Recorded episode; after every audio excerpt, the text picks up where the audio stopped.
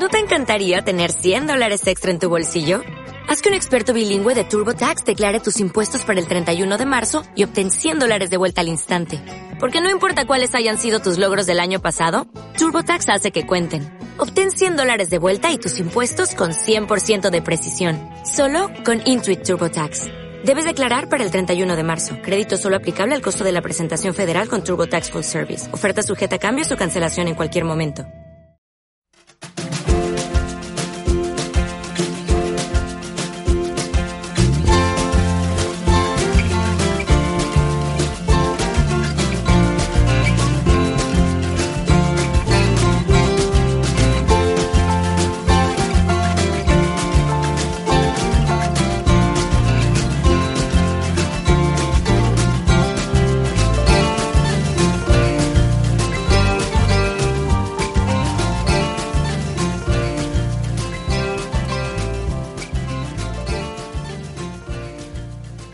Bienvenidos a Aprendiendo GTD.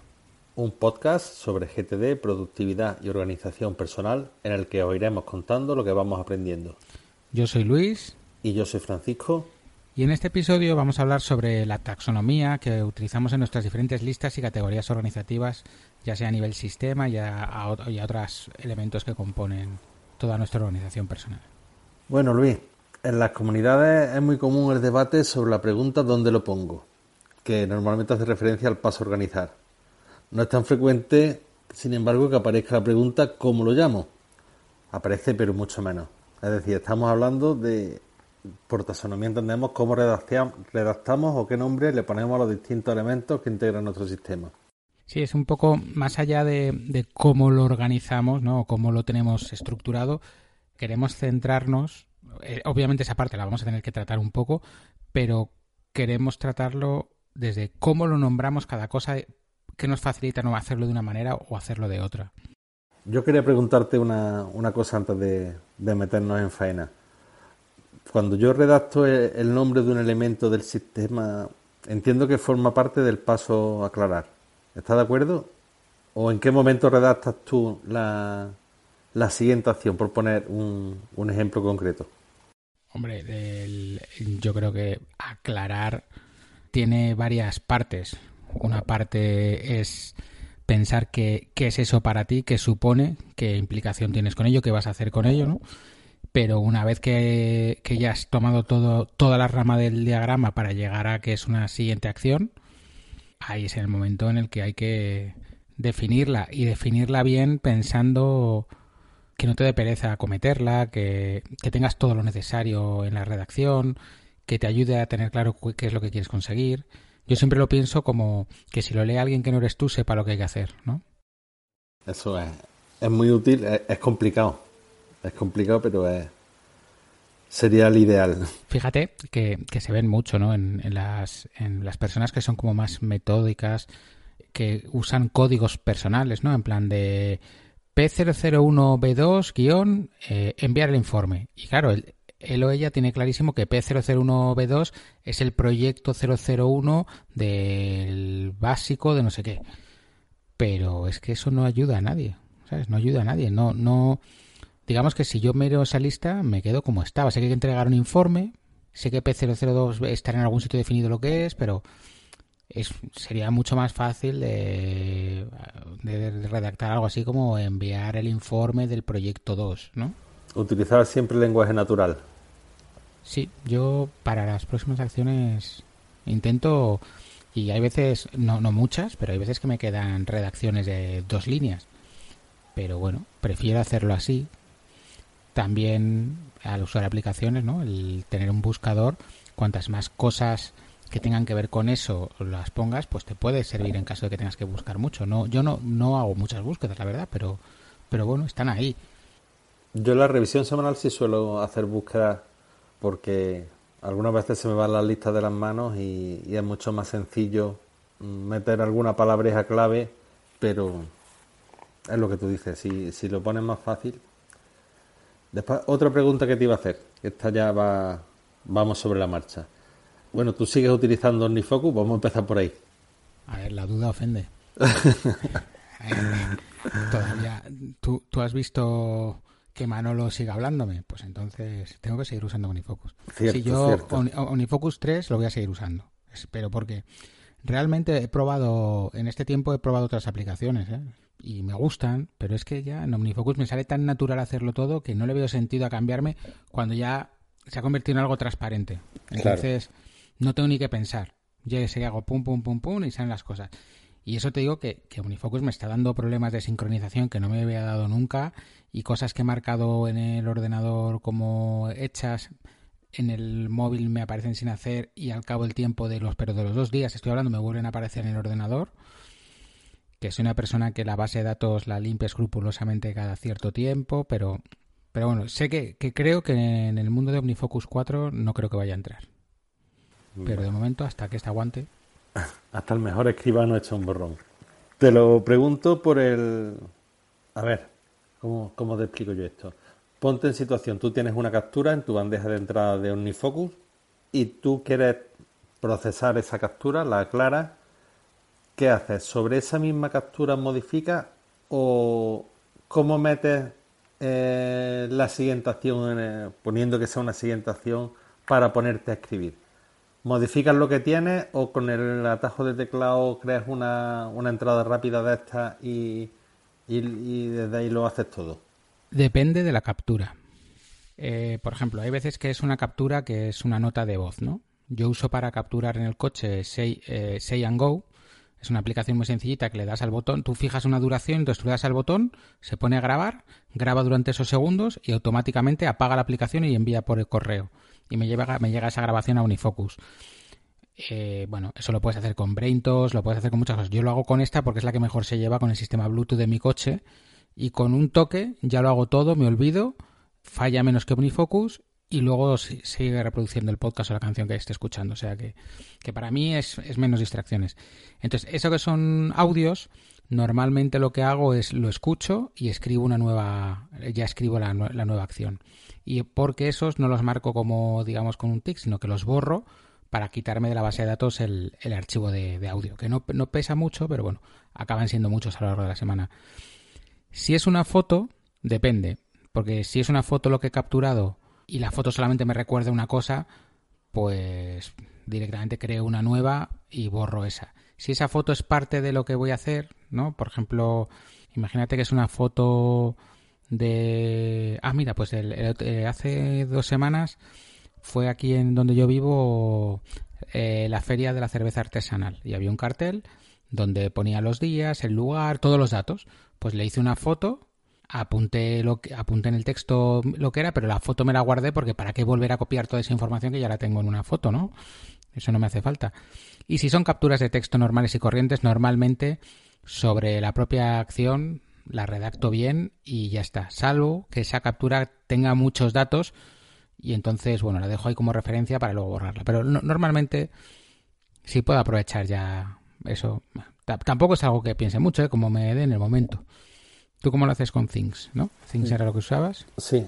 Yo normalmente mm, tengo la bandeja de entrada de Things abierta y con el, con el atajo este de teclado voy, voy haciendo cosas nuevas cada elemento, cada vez es un elemento nuevo, pienso lo que si requiere acción, o sea, sigo todo el, proceso que, es mental y ya redacto en el pop-up directamente que te aparece, lo redacto y ya pienso dónde va y lo, y lo mando directamente y elimino la captura y la siguiente, pero todo lo voy haciendo con atajos de teclado para que me salgan mm, entradas rápidas el sistema que yo utilizo. Por... Yo eso, eso lo hago también, por ejemplo, cuando estoy en el email. Cuando estoy en el email y me llega, por ejemplo, una factura que tengo que pagar, agarro el, el PDF de la factura, lo tiro a una carpeta que se llama imprimir, que es una carpeta que reviso cada vez que llego a la oficina o que tengo una impresora cerca y tengo el tiempo para imprimir, imprimo todo eso y luego de ahí con el atajo de teclado que, que tengo me crea una tarea con un enlace interno al mail y ahí ya la redacto bien y directamente le pongo a qué lista va y fuera.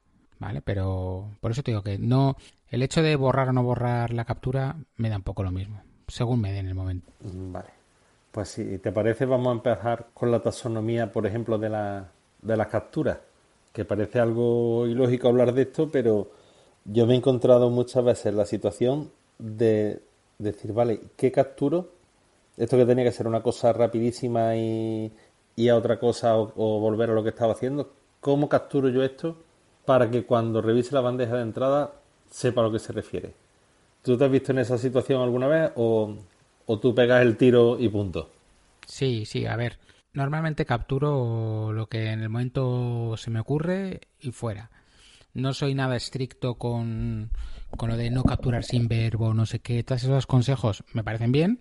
Los suelo cumplir al 95% de las veces, pero hay veces que, que, necesito explicar un poquito mejor en la captura lo que, lo que, lo que tengo que hacer. Entonces lo hago, ¿sabes?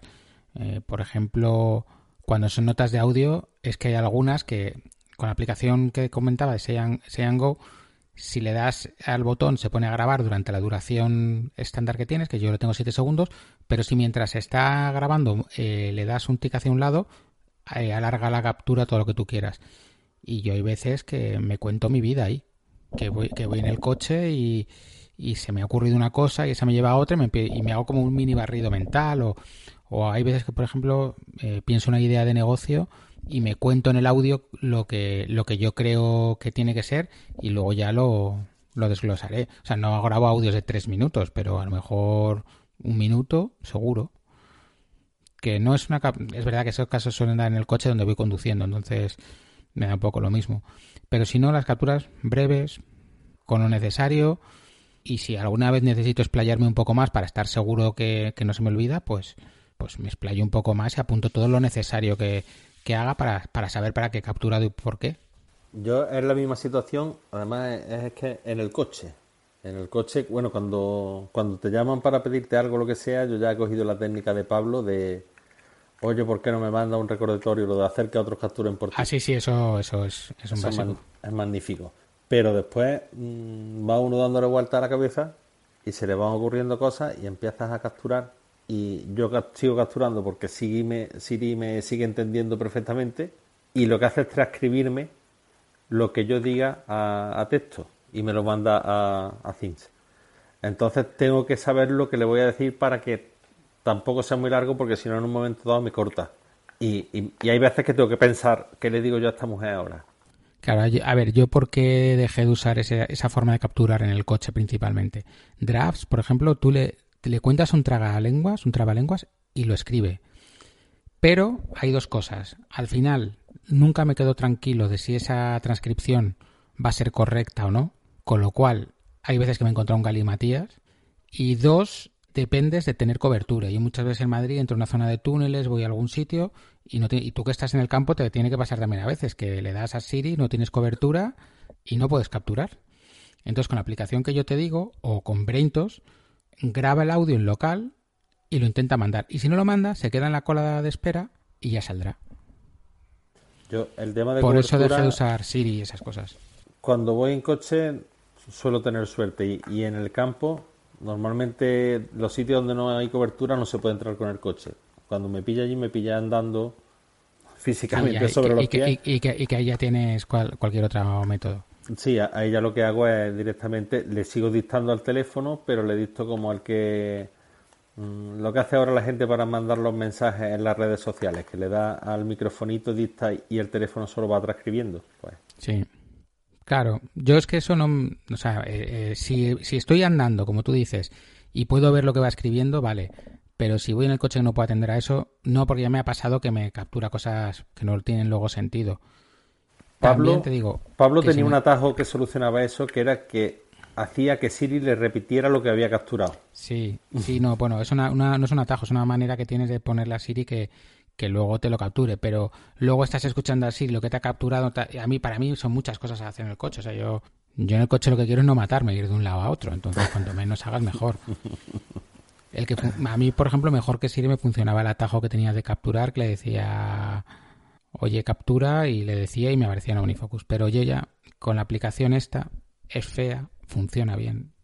No es tan fea como Braintos, pero eso es fácil. Y mira que Braintos me gusta, ¿eh? pero me gusta porque tienes en una aplicación todo y es, versátil, pero, Pero no sé, me ha fallado tantas veces la sincronización que no me... No, confía. Tranquilo.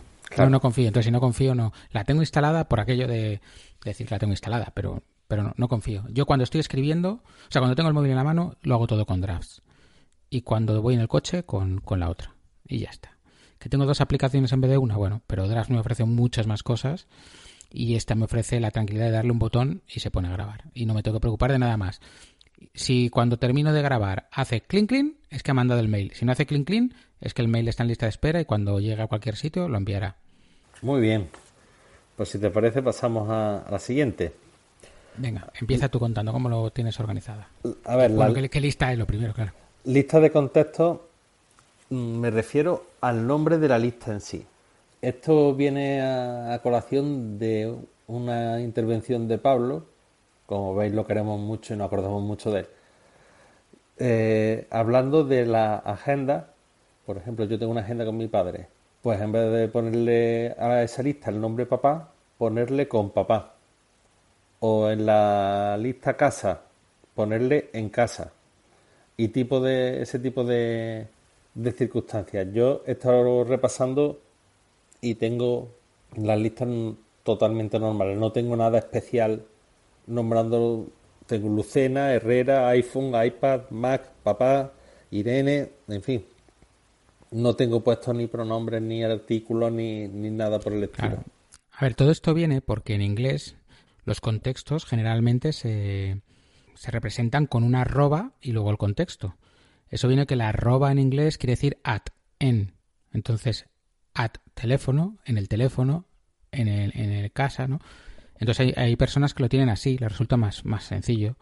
Pues bien, a mí si me quito esa, esa palabra inicial, pues ocupa menos y en el móvil se ve más cómodo. Por eso yo no lo tengo. Pero bueno, yo estoy loco por otro lado y tengo todos un icono delante, o sea que que cada uno al final tengo un teléfono pequeñito delante de un pequeño teléfono espacio y pone teléfono un portátil pone espacio ordenador un sobrecito pone espacio mail una especie de espiral y pone espacio navegador una especie de tableta y pone Excel un billete y pone banca online un libro y pone leer o revisar una lupa y pone Google una casita y pone casa bueno y así así todas no y luego en las agendas tengo caras, que como puedes elegir la cara en, función del color de piel y el color de pelo, pues lo tengo que cuadre con la persona.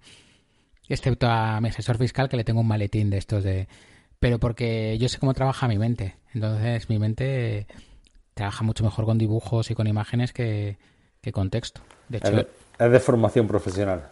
Sí, pero tú me ves a mí en una reunión y o, o hablando con cualquier persona y acabo cogiendo un boli, un lápiz un papel y explicando todo dibujando. Entonces, eh, para mí es fundamental. No, ya no solamente porque le da alegría cuando lo ves, sino y cuando me enfado con alguien le, cambio la cara y esas cosas, pero porque eso ya son locuras mías, pero, pero porque me, hace gracia. Pero, pero no. visualmente es que lo, lo, veo y ya solo con el icono y ya sé dónde está. Y solo, y, solo, y solo lo uso los iconos para los contextos y las agendas, para nada más. Vale con respecto al tema de la arroba, vamos a hacerle un guiño a Sergio. Eh, las personas que ponen la arroba, y estamos hablando de taxonomía, eh, la forma correcta de ponerla es dejando entre la arroba y el nombre que le vayas a poner un espacio. ¿Es así, Luis? Porque hay veces que, que la gente comparte sus listas y, y se ven unas cosas que al, neófito le, le, da lo mismo. Vaya, yo me incluyo entre ellos, a mí no me duele los ojos de ver ninguna cosa de esas, pero a Sergio me consta que sí. Sí, no, y porque, mm, bueno, la razón de la arroba es, lo mismo que los emails. Los emails, por ejemplo, si mi dirección es luis arroba aprendiendogtd.com en inglés, realmente es luis en aprendiendogtd.com, que tiene su sentido, es tu número de tu nombre de usuario en el dominio. Y el, dominio donde lo estés usando. Pero bueno, no sé. El español tiene otras cosas más chulas, o sea que no pasa nada. Sí, sí, bueno, avisado queda. Pasamos al tema agenda. Yo las agendas las tengo, bueno, ya las he dicho antes, como los contextos. Lo único que pasa es que tengo, pues por ejemplo, es que esto, bueno, no debería decirlo en público, pero lo voy a decir. Tengo a, a mi mujer, con, como es morena, pues con una carita de una mujer así morena. A mis padres, pues tengo unos señores dados de la mano. A mi socio que es rubio, pues con tal. Y luego a la gente que trabaja conmigo que son solamente compañeros de trabajo, pero no son amigos, pues los tengo un icono que es el ordenador con la persona detrás. Y luego ya pues tengo un albañil para cada encargado, un rayito para el electricista, una gota de agua para el fontanero,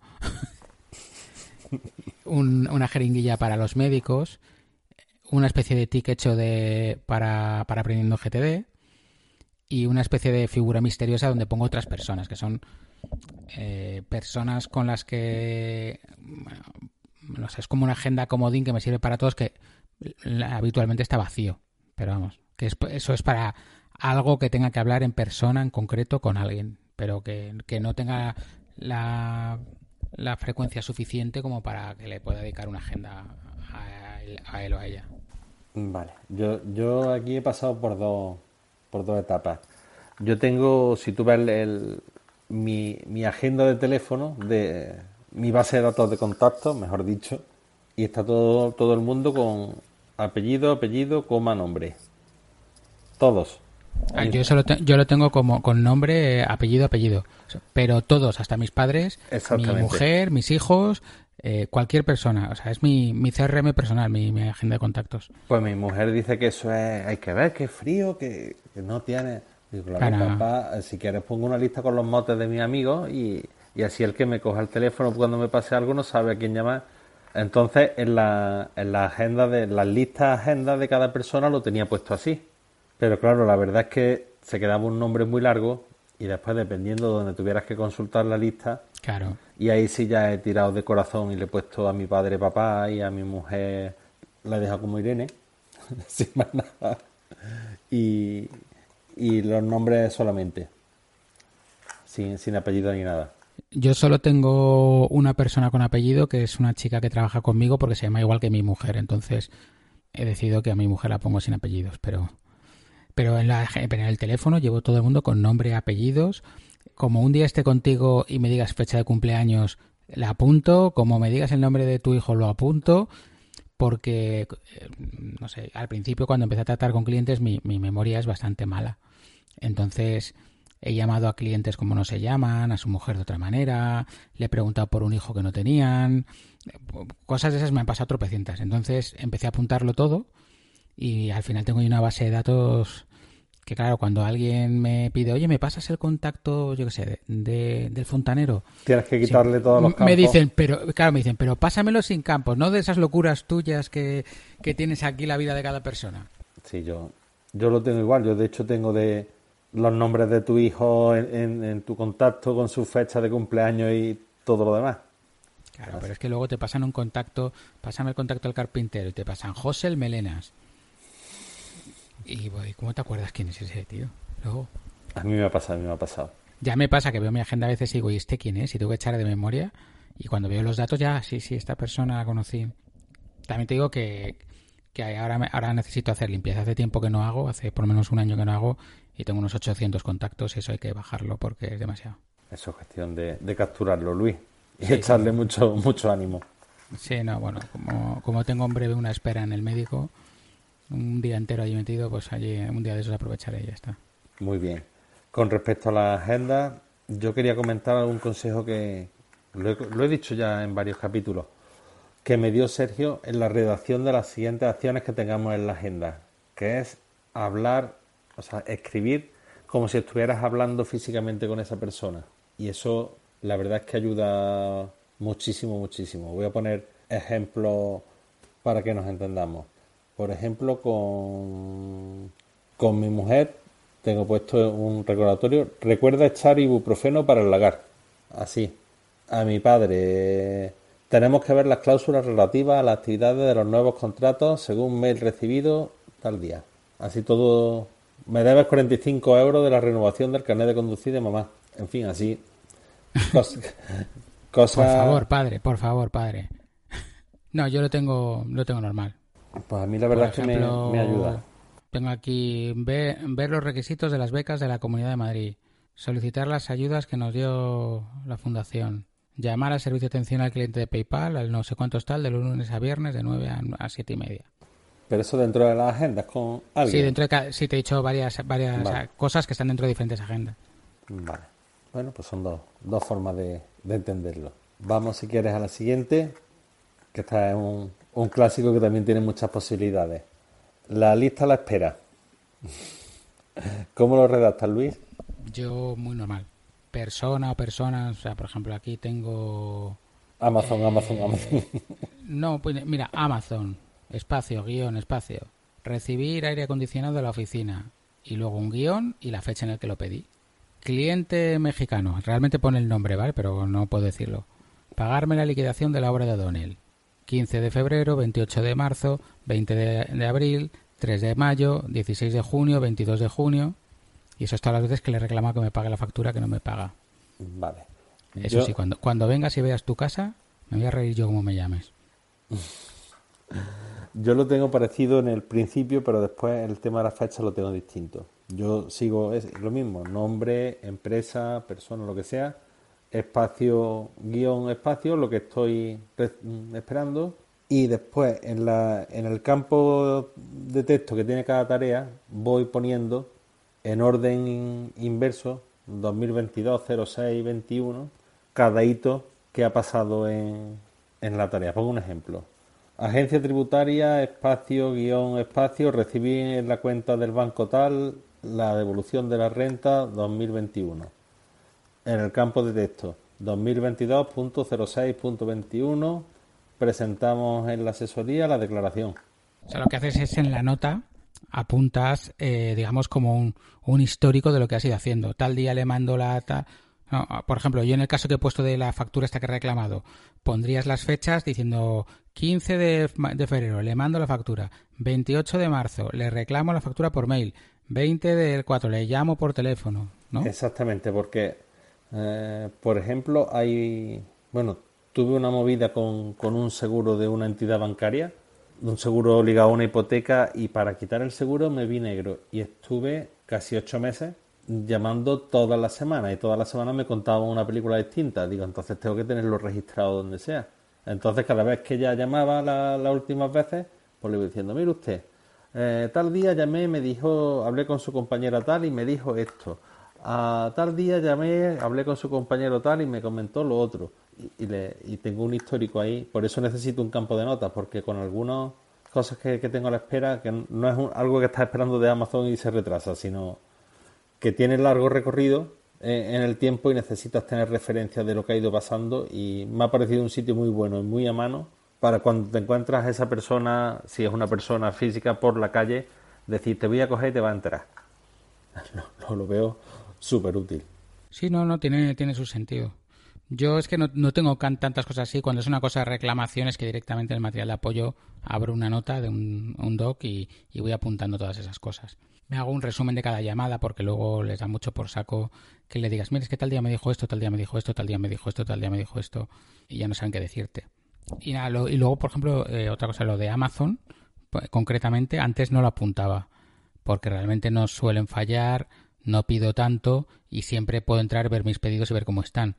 Ahora empecé a apuntarlo porque estamos pidiendo en Amazon en la empresa. Y a veces me llega a la oficina, a veces me llega a la exposición, a veces me viene a casa. Luego, a veces eh, pido cosas para casa, pero el de Amazon va con prisa y ni llama a mi puerta y lo deja en la portería. Que entonces el portero se acuerda a veces de dejarme una nota y a veces no. Entonces, como ya me ha pasado varias en oca- ocasiones que he ido a la portería y me, dice el portero, pero hombre Luis, si es que esto lleva aquí ya cuatro días. Digo, pues bueno, pues entonces he decidido que, que voy apuntando por lo menos más que nada por saber qué pedidos tengo pendiente de recibir. Y ya está. Sí, es un como si tuviera un inventario. Muy bien. Calendario. Esta es- tiene su, su pequeña trampa. Porque depende del uso que hagas del calendario, tendrás solamente un tipo de cosas o tendrás más de uno. Yo lo he incluido aquí porque yo utilizo el calendario para varias cosas. Tengo, bueno, grabé un episodio con, con Sergio sobre esto, que fue el que me desató el apocalipsis en el sistema en la nube y en todos lados. Pero tengo citas, que eso es lo más simple de redactar. Eh, consulta con doctor, yo no sé cuánto, tal día, tal hora. Ahí hago como, como lo que hemos hablado de, de las agendas de contacto. Ahí le meto todos los datos que pillo y unos poquitos más. Porque después es muy cómodo, si le has metido la dirección, le has metido todo, cuando llegas al coche y se te conecta el Apple CarPlay, le das a calendario, le das a, a llévame y te lleva solo. Entonces, cuanto más datos tengas, mejor. Pero después hay cosas, las cosas que yo tengo que hacer en un día concreto, o en un día concreto, o una hora concreta, son siguientes acciones. Y las tengo que redactar como siguientes acciones, pero en un campo de calendario. Y eso a las personas que, están acostumbradas a utilizar el calendario de forma clásica, al principio te llama la atención porque ves un, un nombre demasiado largo. ¿Tú lo, ¿Tú lo utilizas algo así parecido o no, Luis? A ver, yo tengo tres tipos de calendario. El mío personal, que tiende a estar vacío porque cada vez me dedico menos tiempo a mí mismo. Eso está muy mal. Pero bueno, eh, que tengo cosas, mira, estoy viendo aquí una de mi amigo Ángel vino de Alemania y esos días que estaba aquí, pues tengo una nota de día entero que ocupa esos cuatro o cinco días que pone Ángel está en Madrid con los niños. Entonces eso me sirvió en las revisiones eh, semanales para saber que iba a estar, para dejarme libres esos días y ya está. Entonces lo tengo así hecho. Y luego tengo el del trabajo. El del trabajo es un calendario compartido que usamos seis personas. Entonces es, o sea, tú ves mi semana y te mueres. ¿Qué pasa? Que lo que tenemos organizado es, empezamos a escribir una inicial, por ejemplo, estoy, estoy aquí viendo, viendo una cualquiera. A ver, voy a buscar una que tenga que ver conmigo. Pues yo el martes tenía a las 12 L guion visita en obra de Somosaguas. Y luego ya en los datos pone calle no sé cuánto, no sé cuánto, ¿no? Un poco más abajo, temas ese, repaso de obras y en, el showroom, en la exposición. Entonces eso quiere decir que Tomás y Silvia han quedado, con lo cual es una manera que yo saben dónde estoy, yo sé dónde estoy, yo sé dónde está el resto y si en algún momento alguien tiene que, poner una cita conmigo o quedar conmigo, va a saber si voy a estar en la exposición, si voy a estar en la oficina, si estoy en una obra, si ese día que he decidido quedarme a trabajar en casa, o si el calendario está en blanco es, es que estoy missing y no quiero que sepan dónde estoy. Entonces ahí apunto cosas también de qué días tengo que llevar a los niños al médico, que si un día me toca recogerles a mí, solamente para que sepan que yo no voy a estar en ese momento. Y en el familiar que tengo con, con mi mujer, tenemos algo parecido, pero lo que tenemos es la letra de, nuestro hijo. Por ejemplo, aquí un médico del pequeño pues pone E y el médico que es. Antiguamente poníamos también, por ejemplo, E más L o E más A, en función de si era ella o era yo el que iba a llevarle al médico. Ahora más o menos, como ya lo tenemos todo organizado, quien, ya sabemos quién va a hacer cada cosa, pues, pues lo sabemos. Entonces yo lo tengo así normalmente. Y sí que es verdad que en cada cita que puedo le meto todos los datos posibles. O sea, si es un. Es que aunque sea ir a mi oficina, le meto la dirección de la oficina. Si es eh, ir a. Eh, si es una reunión de Zoom y me mandan el enlace, lo meto en las notas. No sabéis lo cómodo que es llegar, ver que tienes una reunión y que vas a tu calendario y sabes que tienes ahí todo. Bueno, yo cuando, por ejemplo, cuando el día 23, 23 no 24, estaba en el mes que no era hay una asamblea en una cooperativa, nos han mandado el orden del día de los, de los puntos que se van a tocar, yo tengo escaneado el PDF y lo junto al evento. Claro. Es que si te acostumbras a, que tu calendario lo nutras de información, es muy, muy útil, porque luego además luego con el buscador, el día que tienes que buscar cualquier referencia, es que aparece sola. Claro. Yo, por ejemplo, manejo cuatro calendarios y tengo tres que son, tres de esos cuatro son compartidos y uno es solo mío. El personal mío lo tengo compartido con, mi mujer, el de mi mujer que lo tiene compartido conmigo, después tenemos uno para los dos, para las cosas que tenemos que, ir los dos o que queremos que el otro lo sepa y no se le, no se le escape. Y después tengo un, uno que se llama archivo de seguimiento, que es ese es solo mío, para cosas que, que se activan. Entonces, cuando tengo que hacer algo en un día concreto aunque no es una cita o lo que sea, pero tengo que hacerlo ese día, mm, va a mi calendario personal. Pero cuando es algo que se activa, yo tengo los finales de mes y los principios de mes petados de eventos del archivo de seguimiento, porque son disparadores de eh, procesos. Entonces, nóminas mes archivadas, partes de firmas mes archivados, gastos de personal de cortijo de abajo calculados, comunicaciones laborales efectuadas, de ese tipo de cosas. Cada cosa de esas eh, yo tengo un atajo que ejecutando ese atajo me, me vuelca todo el, el, proyecto con las siguientes acciones y todo el checklist, porque son checklist predefinidos que yo tengo, me vuelca el checklist en fin. Pero claro, tengo que tener un recordatorio de que, oye, ahora es cuando tienes que lanzar esto. Y, ahí, en el momento que, que llegue ese día, mm, si lo hago, lo tacho, y si no lo hago, pues lo tacho y lo vuelco en mi sistema. Tienes que, pero lo suelo hacer siempre porque es darle un botón y se vuelca todo. Y claro, no voy a, tener, a llenarle a mi mujer el calendario con cosas de estas porque me, puede mandar a tomar viento, pero es el uso que, yo hago de esto. Yo es que el, archivo de seguimiento lo llevo en OmniFocus. Son todo.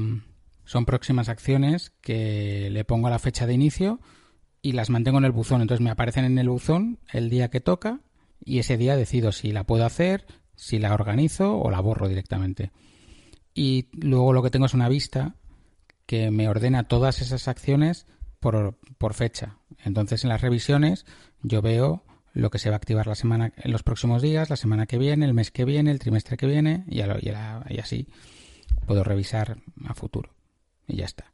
Y ya queda directamente. Lo que dices de cosas, también tengo como tú, pues, por ejemplo, los días 30 de... O sea, cuando termina un trimestre, a mí se me activa el checklist de los papeles que le tengo que entregar al gestor. Pero claro, porque lo, tienes programado. claro, entonces yo tengo una, tengo una tengo una zona de checklist en mi sistema y se activan, hay algunos que se activan automáticos, pero porque son checklists que llevo usando años. Entonces yo eso lo único que necesito es que se me active el día que se me active y ya voy ahí voy tachando los papeles que le voy entregando y cuando está cero se borra y se, ya se guarda para la siguiente vez. Pero de ese estilo también te digo que tengo cuatro, cinco. No debo tener 20.000. Luego tengo muchos que se lanzan con atajos. Por ejemplo, tengo en el checklist mensual, que también es uno de los que, de se, se, repite y se hace solo, tengo una cosa que es programar los episodios de Aprendiendo GTD del próximo mes. Y entonces ya el día que voy a hacer eso, voy, miro nuestro calendario, veo si grabo yo o no grabo yo. En función de eso lanzo, lanzo mi atajo de que voy por de, cada episodio y le voy le voy contestando las respuestas, si grabo yo, si no grabo, si grabo contigo, con Sergio, qué episodio es, qué fecha de publicación tiene y con eso se me hace el checklist ya a medida y ya con eso pues voy tirando. Yo los tengo todos así, pero claro, necesito un disparador en una fecha para darle a ese botón y eso en el capítulo 86, que fue el que, el que te estoy hablando del tratamiento práctico de las fechas, es donde me comentó Sergio lo de tener en el calendario las fechas de inicio, por decirlo de, algún modo, porque las de vencimiento no tiene sentido verlas porque entonces vas tarde. Sí, cuando la ves te pilla el toro, sí. Te pilla el toro. Entonces fue, fue una cosa que me cambió mucho la, la perspectiva. Sí, no, no, súper súper útil. Yo, en cierta manera, lo que yo hago es parecido. Lo que pasa es que mi checklist mensual eh, es, extenso, pero tiene muchos activadores. Pero es que mi, checklist mensual, a lo mejor el primer día que me pongo con él, me, liquido más de la mitad. Porque entre cosas que considero que ese mes no, a lo mejor no toca hacerlas, ¿no? Porque, yo que sé, por lo que sea lo he hecho antes. El resto es Pum, y luego tengo otra serie de checklists que, que sí, o sea, eh, hacer copias de seguridad de las páginas web o de, o de mi sistema de archivo digital, pues yo tengo definido unas cosas que las hago mensualmente, otras que las hago bimensual, pues eso se van activando solos y ya está. Pero... Sí, yo, yo lo que hago es el evento recurrente en el calendario y tú lo haces en, en OmniFocus. Sí, Es la, diferencia.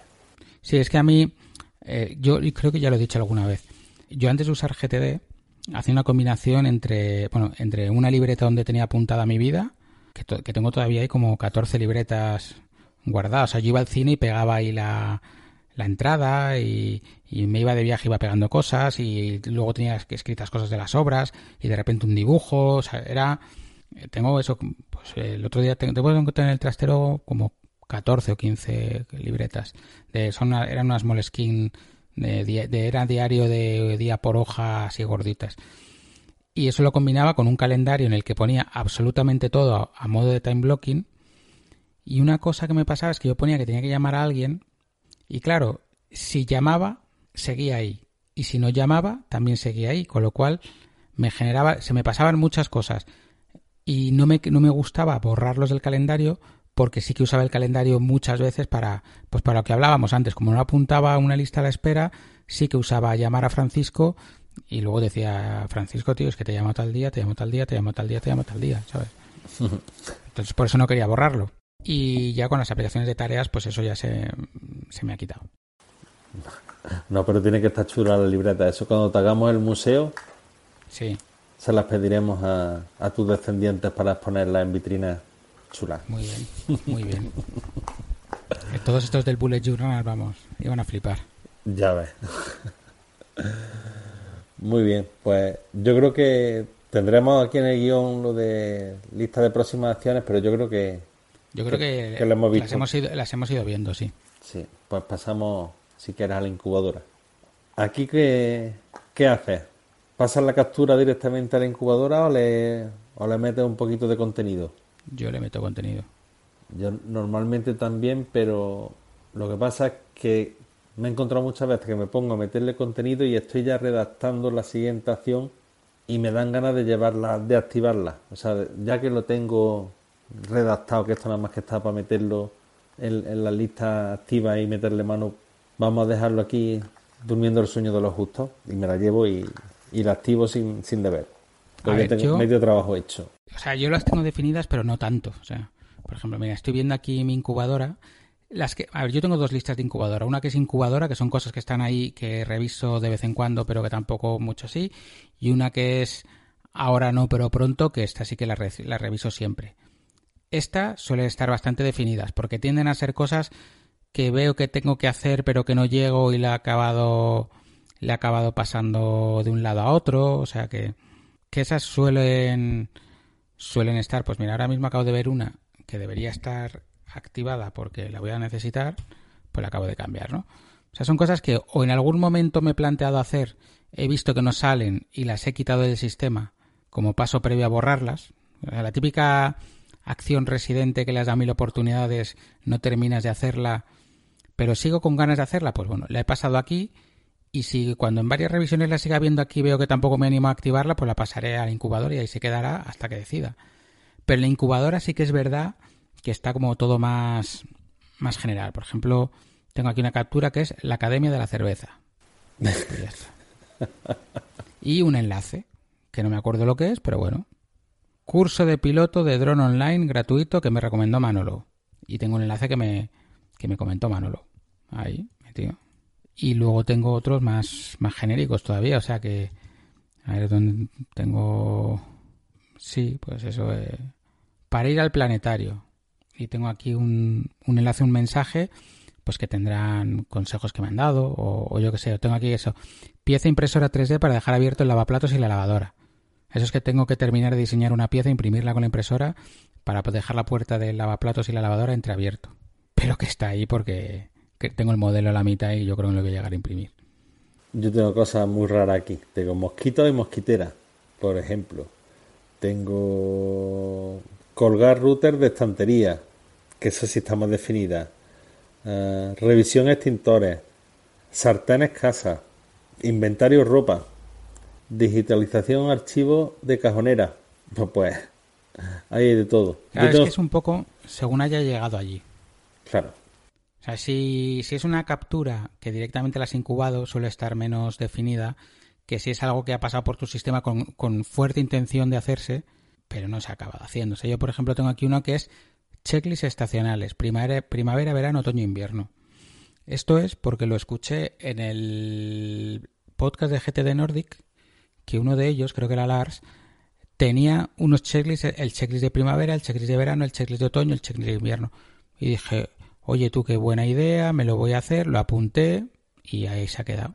Porque ni tengo un trabajo relacionado con las... A lo mejor a ti te es mucho más útil, pero a mí yo no tengo un trabajo relacionado con las, con las estaciones, no tengo ningún hobby especial que me guste, por ejemplo, esquiar, entonces tenga que ya estar preparado en otoño las cosas del invierno, ni... Hombre, yo en, en verano sé que tengo, por ejemplo, que programar la depuradora de la piscina y, y revisarla semanalmente y en, y en invierno sé que la estufa de pelea hay que limpiarla una vez a la semana. Bueno, como no tengo ninguna de las dos, pues... Así que, y, y después para el, el- el tema de... Yo tengo listas específicas, por ejemplo, para la campaña, que voy alimentando todas las campañas, cosas que no se, cosas con las que tengo que tener cuidado, cosas que no se deben de hacer, eh, fallos que tal persona suele tener y hay que corregir. Y, la, voy poniendo y eso solamente lo, una especie de archivo lo tengo en campaña. Pero aquí sí, eh, sí que paso directamente la captura de la bandeja de entrada, le toco algo y esa misma captura va a, a la incubadora. Aquí no abro nada nuevo con el, con el atajo de teclado ni nada de eso. Claro, no, yo, yo es que aquí tengo de todo, ¿eh? O sea, tengo, fíjate, tengo aquí una que se llama terapia mediante videojuegos. Y es un extracto de un email que me mandaron en el que pone que la terapia de videojuegos es uno de los métodos de neurorehabilitación más utilizados.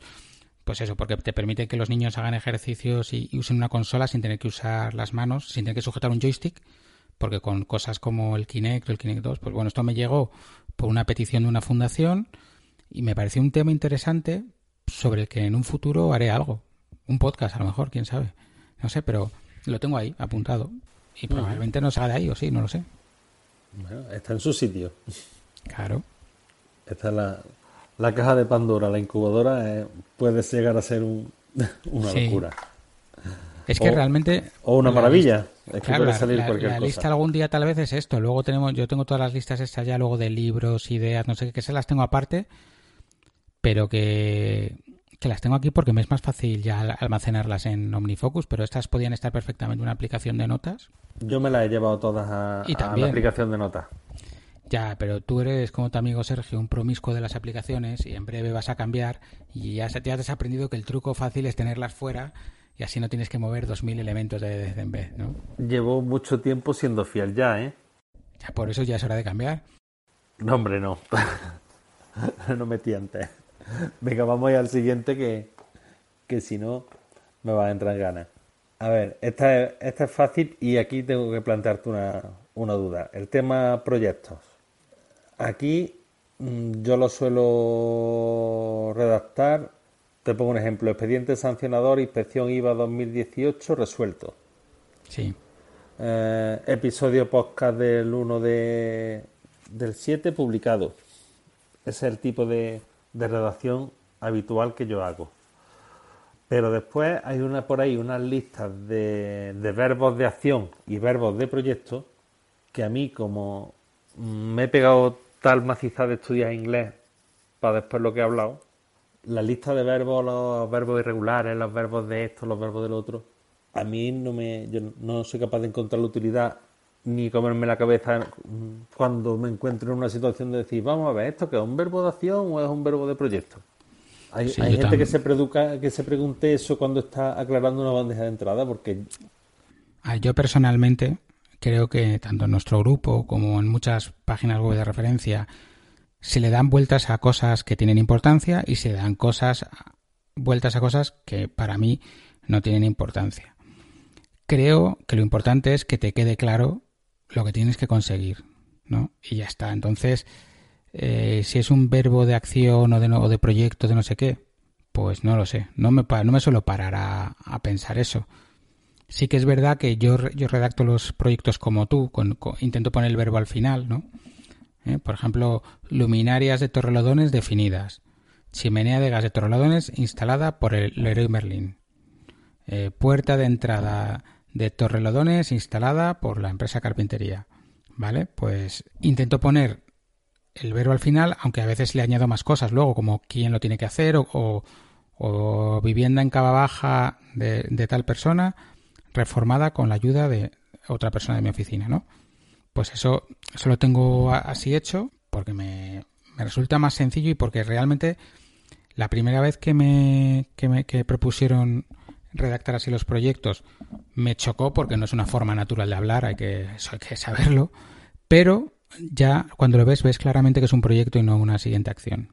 Pero no me paro a pensar qué tipo de verbo es, ni, ni, ni cómo se declina, ni, ni esas cosas. Yo, yo hay veces que meto incluso más de, más de un verbo y, y más de dos, porque yo lo que sí hago ahora con, cuando voy a definir el proyecto es pararme a pensar realmente qué es lo que quiero conseguir, qué resultado quiero alcanzar con eso. Y muchas veces no es tan sencillo de definir, porque estás en el hacer, hacer, hacer, vale, voy a hacer esto, pero ¿cuál es el resultado final que yo espero de esto? ¿Qué es lo que quiero? Y hay veces que no, es fácil. Y te voy a poner un ejemplo por el que mezclo varias cosas. Eh, nosotros compramos la semana pasada un atomizador. Entonces hay que, gestionar toda la documentación, eh, la cartilla del Roma en la Junta de Andalucía, la matrícula en tráfico. Yo la documentación de todos los vehículos la tengo yo archivada físicamente. Y la tengo archivada físicamente, la tengo archivada en digital y he dejado una copia en los vehículos. ¿Por qué? Porque si dejaba los originales en los vehículos, están al aire libre, están en el campo, se manchan, se ensucian, se hacen polvo, se pierden, van para arriba y prefiero que se pierda una copia. Creo que no, no es válido llevarlos así, pero prefiero pagar una multa que perder tiempo en tener que volver a solicitar una documentación, esto, lo otro, lo otro. Prefiero llevarla, perder el tiempo en llevarlo a la jefatura de tráfico o a, o a la comandancia de la Guardia Civil. Mire usted, usted me paró ayer, aquí están los documentos originales, pero no los dejo en el tractor. Entonces, a lo que voy es que el, con el atomizador nuevo, el proyecto se llama Documentación de atomizador obtenida, digitalizada y con copia en el vehículo. Ese es un proyecto solo. Claro, sí, no, pero yo, mira, yo estaba justo, te voy a poner un ejemplo parecido. Yo he incorporado ahora una, una chica de prácticas en la oficina. Va a estar con nosotros un mes. A mí siempre me ha molestado cuando alguien, un amigo alguna persona me ha dicho que, que, ha ido de prácticas a un sitio y que no ha hecho nada. Porque para la empresa recibir una persona de prácticas es un coñazo. Porque te cuesta dinero, te cuesta tiempo, pero ya que te ofreces, joder, que esa persona aprenda. Entonces yo lo que tengo es, Marta se incorpora de prácticas a la oficina y tiene que aprender al menos cuatro cosas. Va a estar un mes, va a estar cuatro semanas, yo creo que al menos una, una cosa a la semana aprenda que vaya a una obra y vea cómo es una obra, que vaya no sé qué, que el resto de los días no hace nada, bueno, pues que no haga nada, pero por lo menos que le sirva de algo haber estado con nosotros. Porque ya que me va a costar el tiempo y el dinero, por lo menos que a ella le sirva, ¿no? De algo. Entonces, sí que es verdad que una chica de la oficina ha hecho el reconocimiento médico antes de tal día. También intento meter ahí las fechas en la, en la, en la descripción del proyecto. Lo que he probado una temporada, porque hay otra manera muy habitual de, de redactar los proyectos, que es he entregado el informe de gestión anual eh, con un éxito increíble, ¿no? A mí eso será muy motivador, pero no me funciona. Porque al final tenía una lista de proyectos que era e, e, e, e, e, e, y no me, no me aporta nada. Entonces, bueno, de esta manera permite también, si redactas con un poco de cuidado, cuando ordenas alfabéticamente, te salen todos los que tienen algo que ver relacionados. Claro. claro. A mí Zim, por ejemplo, no me hace Zim no ordena alfabéticamente, pero OmniFocus depende em, con los tipos de vistas que uso yo tampoco, pero lo puedo seleccionar y darle ordenar alfabéticamente y ya está. Mm, vale. Y eso lo hago en todas las revisiones semanales y ya está. Eh, estamos hablando de taxonomía y eh, vamos ya por los proyectos y no se nos ha ocurrido mencionar el clásico de las fechas de vencimiento incluidas o las fechas de inicio, en fin, fechas al fin y al cabo incluidas en la redacción de la, de la acabo de decir. Pero, pero también me has dicho antes que las siguientes acciones lo que hace es ponerle en el campo correspondiente de la de OmniFocus la fecha de inicio. Y la, y la de vencimiento también. Y la de vencimiento también. ¿No la metes en la redacción? En la redacción sí la meto. O sea, que la metes en la redacción y además le pones la... Sí. sí, sí. Por dos motivos. Porque en la redacción creo firmemente que tiene que estar para que cuando estás revisando seas consciente. Porque al haberme acostumbrado a eso me permite que si me cambio de OmniFocus a otra aplicación que no, no trabaje las fechas igual, yo voy a seguir trabajando igual porque no dependo y porque yo de, que la, de Omnifocus lo único que hago es como si lo hubiese apuntado en el calendario, porque al usar la vista previsión, yo voy a la vista previsión, elijo un día y me salen todas las próximas acciones que tienen vencimiento ese día, más todas las cosas que tengan en, los diferentes calendarios ese mismo día. ¿Cuál es el objetivo? Llegar a que llegue ese día sin ninguna actividad, sin ninguna aproximación con fecha de vencimiento de ese día. Eso lo haces a, trabajando en las revisiones semanales y cuando lo veo la esto de vista de previsión yo puedo ver día a día o puedo ver la semana entera. Entonces yo solamente vengo aquí, veo la semana entera y si estoy al lunes y veo que el viernes vence una cosa, miro qué es y ya sé que cuando llegue el momento de decidir, eso hay que tenerlo en cuenta. ¿Vale? vale. Yo fechas de inicio no, no pongo porque utilizo el calendario para eso. Y fecha de fin, lo hago exactamente igual que tú. Realmente, realmente es que, aunque yo lo haga en OmniFocus, técnicamente es el calendario, porque yo la vista que uso, que acabo viendo, es una vista de calendario en la que tengo mi evento de calendario con mis, con mis, eh, con mis próximas acciones que tengan algo que ver con una fecha. Yo me podría ahorrar el, el, ponerlo en la, en la, redacción porque en cualquier lista que tú veas en Zinc que tenga una fecha de vencimiento, se le pone una banderita al lado y te pone quedan no sé cuántos días. Esta es la lista que estés, en la perspectiva que quieras. Pero... Sí, sí, no, sí, te, lo puedes, te las puedes ahorrar. Pero bueno, yo, por ejemplo, en, las próximas acciones hay veces que lo pongo, veces que no. Pero en los proyectos lo pongo siempre. Muy bien. Pues ¿Terminamos con lo último? Sí. Bueno, aquí yo me estoy acordando ahora mismo, antes de entrar en este tema, de, mucha gente de la comunidad. Porque pues hay gente para todo, por eso no se vuelca al mundo. Claro. Vamos a hablar del archivo de referencia y del material de apoyo. De la nomenclatura que, que utilizamos. Vale, yo el material de apoyo, ya lo he dicho, yo lo tengo siempre en una carpeta en Dropbox con el nombre del proyecto. Cuando es un proyecto súper largo, una versión pues resumida. intento resumir donde se pueda y ya está.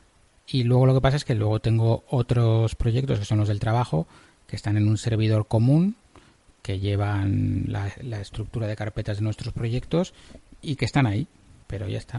Mm, y, luego eh, de trabajo también tengo otro tipo de proyectos que, que son que hago yo directamente, que son de gestión de la empresa, que no los hacen además y que no están compartidos. Y esos están ahí en una carpeta, tengo, una carpeta así llamada originalmente material de apoyo y luego tiene sus carpetas por cada proyecto. Pero que vamos, que no os creáis que, que son tantas, ¿eh? que yo ahora mismo de ese estilo, pues en mi carpeta material de apoyo tengo una, dos, tres, cuatro, cinco, seis, siete, ocho, nueve, diez, once, doce, trece.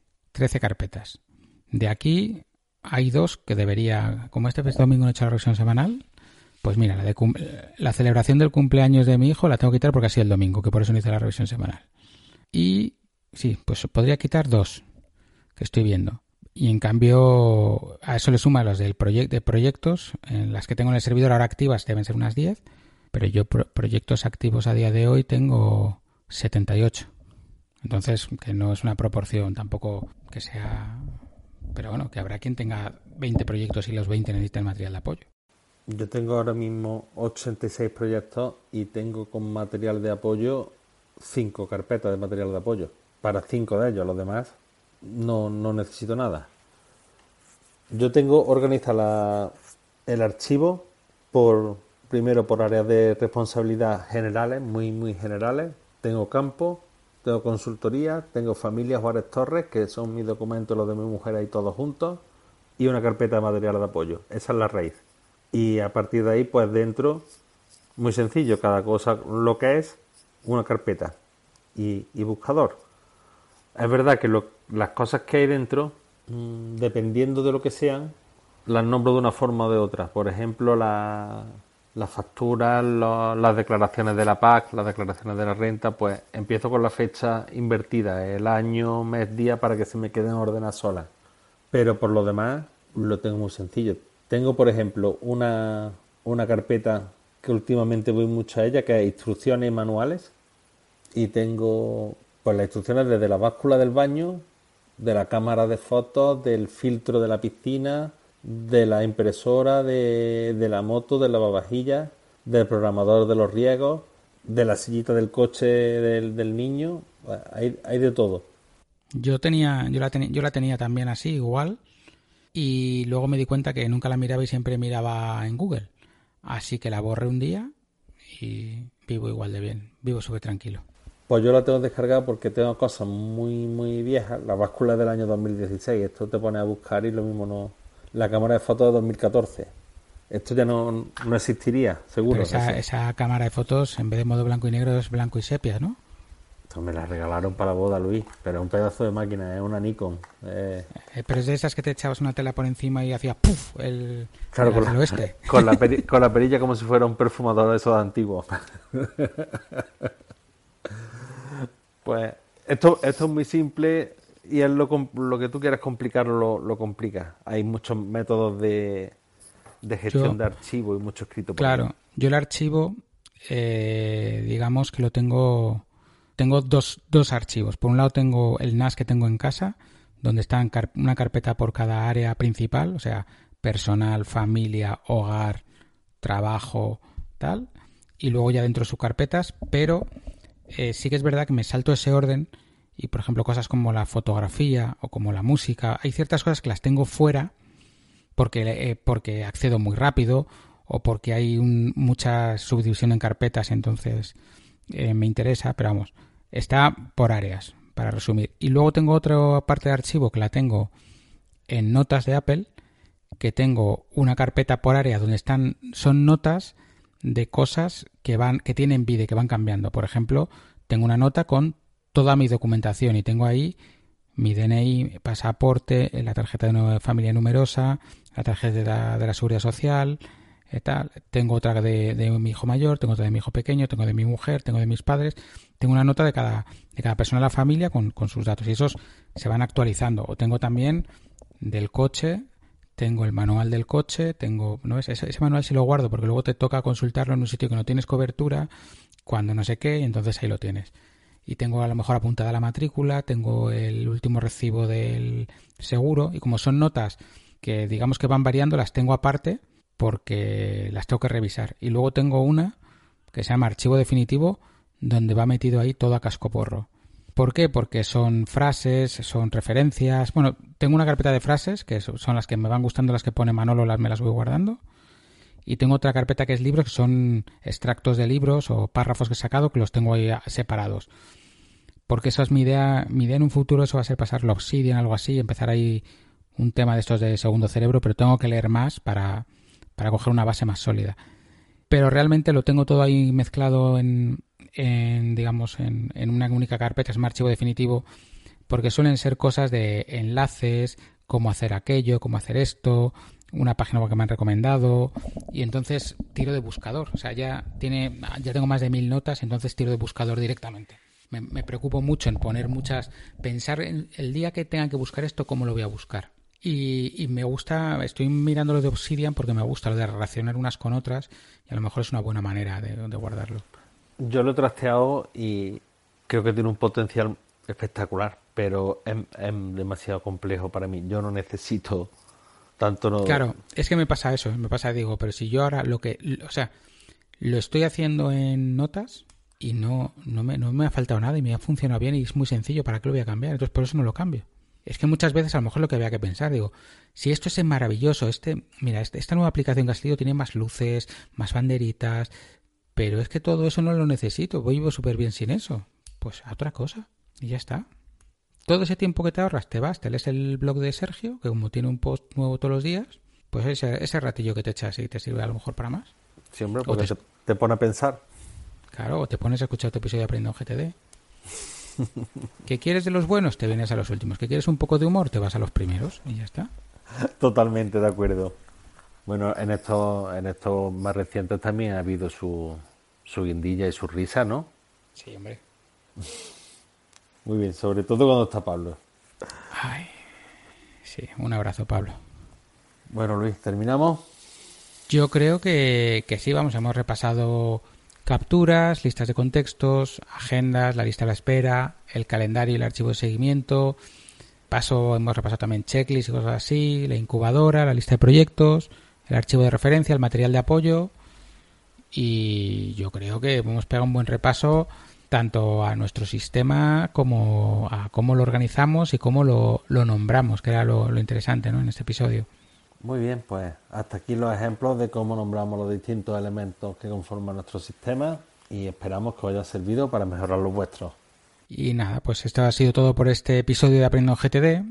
Eh, si te ha gustado, pues te agradeceríamos que nos dejes, como siempre, una reseña en Apple Podcast, en Evox, en Spotify, donde os apetezca, pero que sea una reseña preferiblemente buena, porque para dejarla mala, pues ya, hay mucha gente que está esperando. Y eh, repensar que vosotros un día nos conocisteis o porque alguien habló de nosotros o porque nos visteis en algún sitio, pues para eso sirven las reseñas. Es como si le hablaseis a un amigo vuestro, pero le estáis hablando a alguien que no conocéis de nada y le estáis diciendo que vale la pena escucharlo. Puedes contactarnos en aprendiendogtd.com o info.aprendiendogtd.com. o en nuestros Twitter personales, que en el caso del mío es arroba lsblasco. El Twitter del podcast, que es arroba aprendiendo GTD. Y como siempre, pues las comunidades de Telegram y de Slack, que os dejamos el enlace en el, en el texto que acompaña el audio. Aunque bueno, eh, en, en, el caso de nuestra web eh, hay una cosa que yo creo que os he dicho alguna vez, pero por si acaso, si dudáis, tú pones aprendiendogtd.com barra lo que sea y te lleva ahí. Si tú pones aprendiendogtd.com barra telegram, te lleva al grupo de telegram, si pones slack te lleva a slack, si pones youtube te lleva al canal de youtube, si pones ibox te lleva a ibox, así que... Si pones Banco de España, ¿dónde te lleva? Si pones Banco de España, te lleva una, una página de PayPal para que me hagas un donativo. O, o ahora, bueno, no sé, mira, ahora lo voy a programar, no, te, te lleva a la página de Netflix de, de La Casa de Papel. Iba a decir una barbaridad. Fíjate, es que no, no lo sabe mucha gente, pero es que hay enlaces de esos de si pones aprendiendogtd.com barra organízate con eficacia, creo que era, te manda a la página de Amazon de, del libro. Las cosas Anda, bien, bien creo, hechas y bien montadas. Yo creo, yo creo que tienen que entrar ahora todos y hacer sus pruebas a ver si consiguen reventar el servidor. Yo voy a empezar por hacerlo yo. Pues muy bien, yo creo que con esto ya nos damos el episodio por terminado. Y nada, un saludo y nos vemos en, bueno, nos oímos en el próximo. Un saludo, hasta luego. Adiós.